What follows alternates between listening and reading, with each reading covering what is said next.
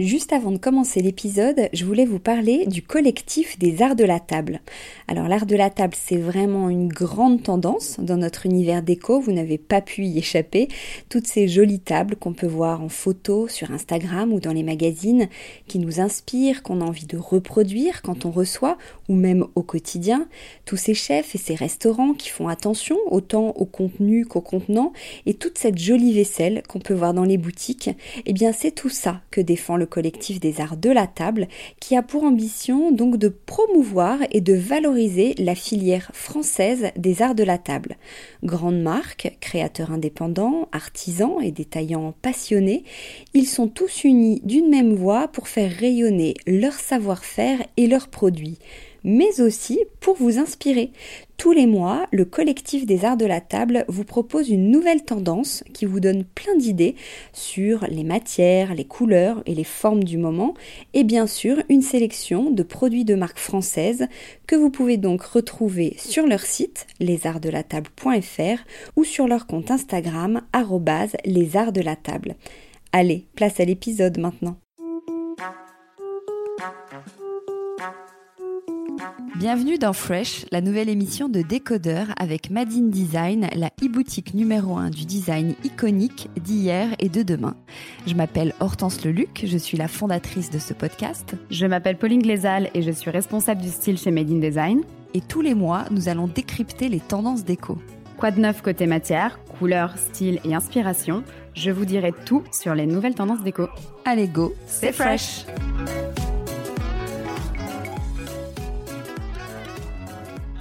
Bonjour Pauline, comment ça va? Salut Hortense, bah ça va très bien. Alors, quelle tendance euh, as-tu déniché pour cette euh, grande euh, première de Fresh? Alors, je vais te parler du style 70s qui a littéralement détrôné le style art déco. Euh, l'art déco qu'on voyait vraiment de partout, euh, tu sais, c'est ces intérieurs sophistiqués aux formes géométriques, euh, c'est les tons clinquants. Et l'idée, c'est d'aller vers un décor beaucoup plus vintage, cocooning, tamisé, passé. en fait, il faut que tu t'imagines ces campagnes de pub des célèbres marques de prêt-à-porter comme Vanessa Seward ou encore APC. Donc, c'est cette jupe à mi-longueur plissée. Euh, dans des tons lits de vin, des bottes à talons camel, euh, un gilet euh, en laine chinée. C'est vraiment ça en fait. Et, et c'est vrai que dans la déco, on retrouve exactement ces mêmes teintes.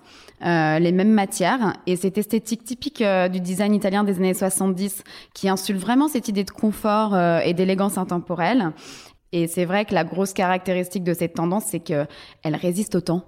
Alors comment ça se traduit en termes de teinte et de matière, le style 70s alors effectivement, euh, les couleurs sont très importantes euh, dans cette euh, dans cette tendance. C'est des couleurs qui sont chaleureuses, vibrantes même, et parfois un peu passées pour donner ce côté vintage.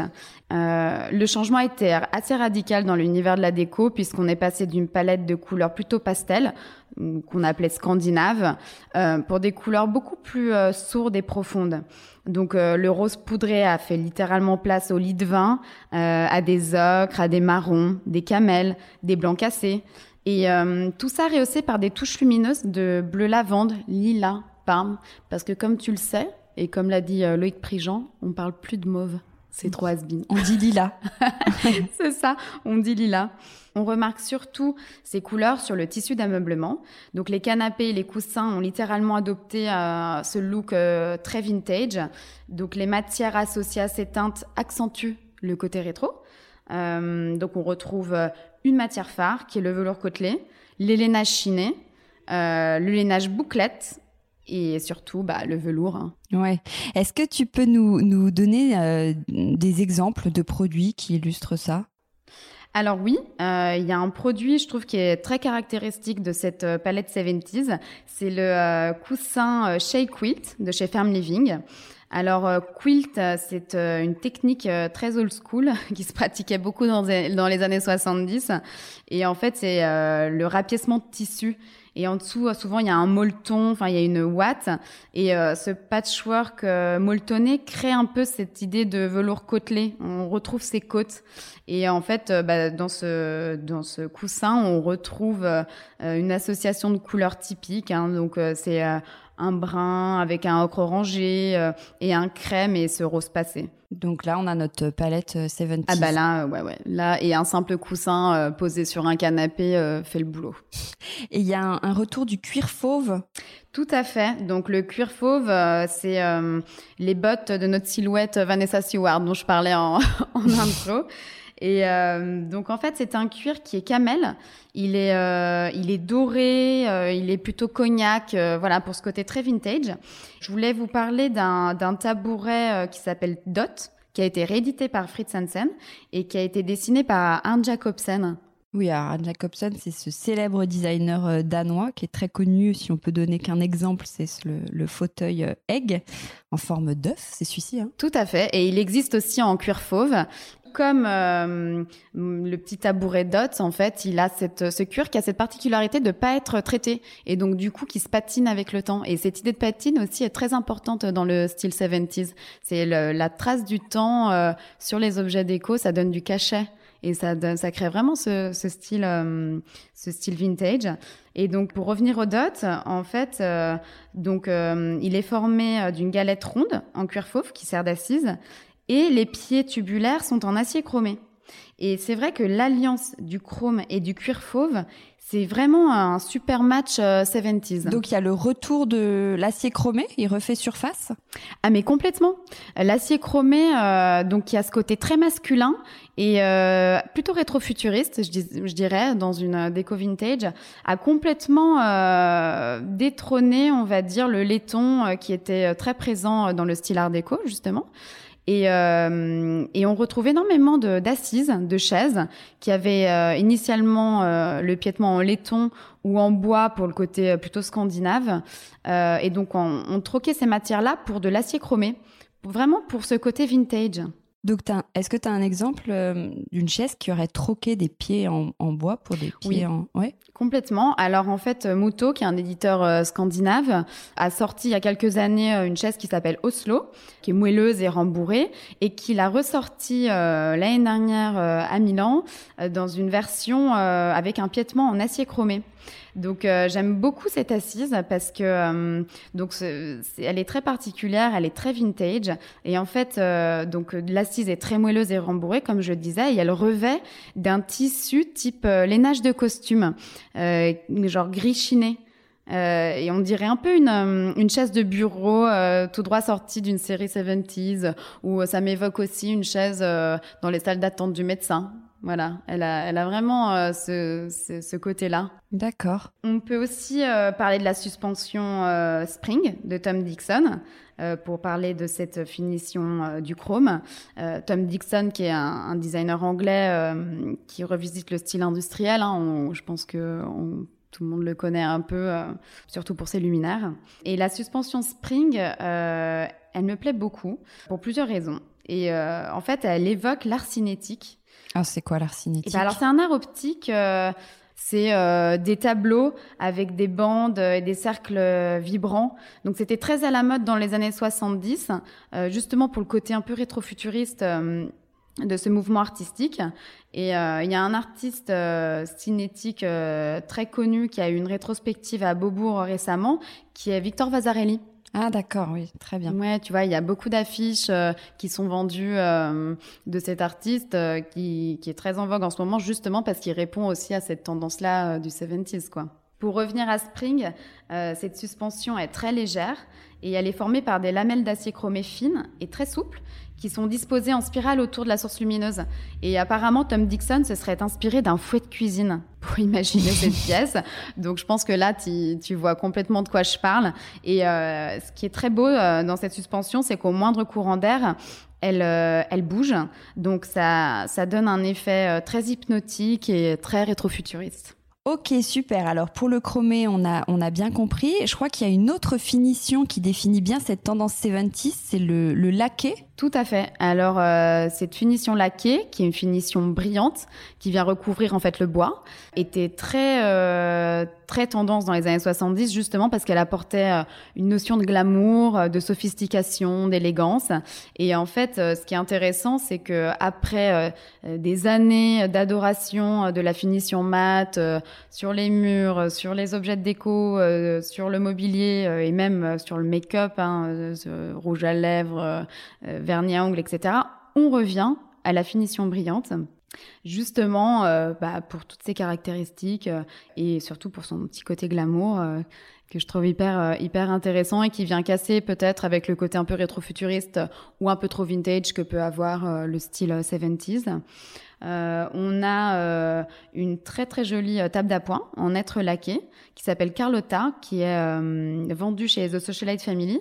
Donc The Socialite Family, c'est la marque de Constance Gennari que tu avais interviewé dans un de tes podcasts. Je sais plus quel numéro. Le 29, je crois. Ouais, et c'était hyper intéressant. Et justement, euh, euh, j'avais beaucoup aimé euh, l'entendre parler sur le style italien qui l'avait beaucoup inspiré. Oui, c'est un style qu'elle aime beaucoup. Voilà, et ce style italien, notamment des années 70, parce qu'on retrouve vraiment tous ces codes bah, dans sa marque. Hein.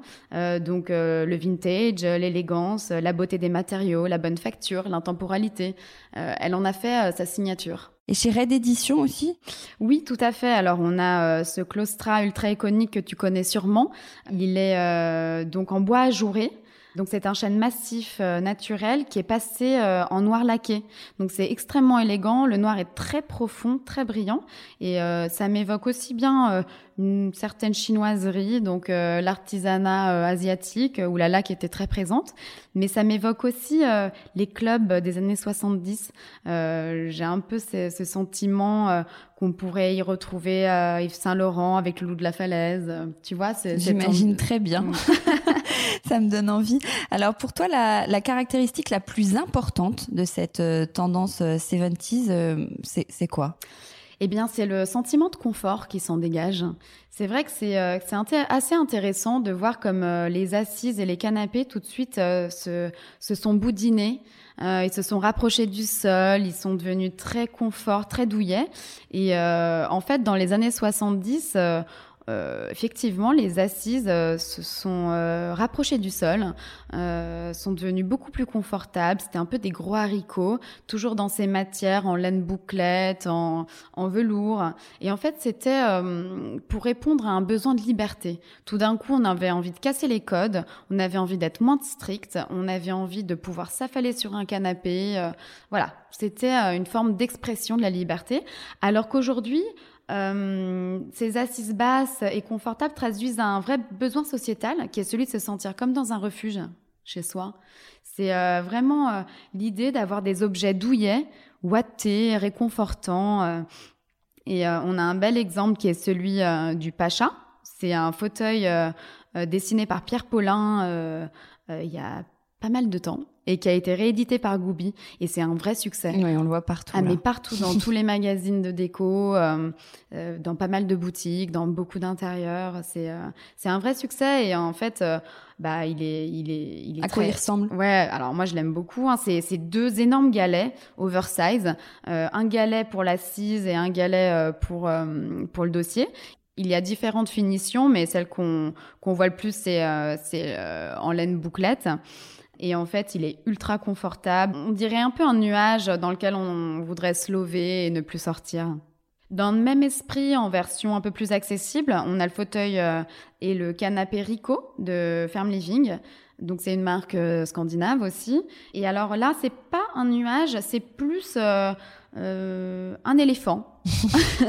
et c'est vrai que le l'assise en fait est comme une énorme oreille d'éléphant qui vient encercler comme ça l'assise qui est plutôt comme un haricot et qui vient créer quelque chose d'hyper enveloppant, de rassurant. encore une fois, c'est un canapé dans lequel on a envie de de s'allonger, de plus sortir.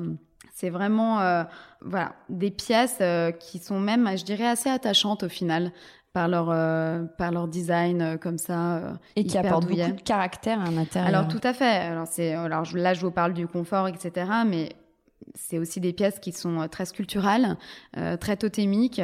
un fauteuil Pacha de Pierre Paulin dans une pièce, c'est une belle pièce de design. C'est-à-dire que ça va tout de suite apporter du caractère et une belle signature à un décor. Donc plus qu'une tendance déco, la, la tendance 70 c'est vraiment une, une, attitude aussi. Complètement. Alors j'aime bien parler de dégaine. Hein. C'est encore une fois, euh, euh, on peut avoir un, un, total look 70s, on s'habille en 70s, on vit en 70s. C'est euh, c'est un art de vivre en fait. Euh, j'aime bien cette idée-là et je trouve que c'est une tendance qui est assez facile euh, euh, d'appropriation parce que les rééditions ont vraiment la cote en ce moment avec le développement du marché euh, du vintage. Euh, on a des, des, boutiques de Chine 2.0 euh, qui facilitent vraiment cette démarche-là.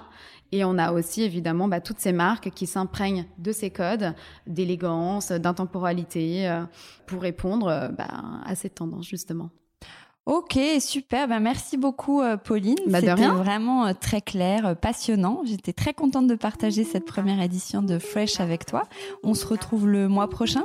Bah, carrément. Et puis, bah, d'ici là, stay fresh. Salut, Pauline. Ciao. Décodeur, c'est terminé pour aujourd'hui. Merci beaucoup pour votre écoute.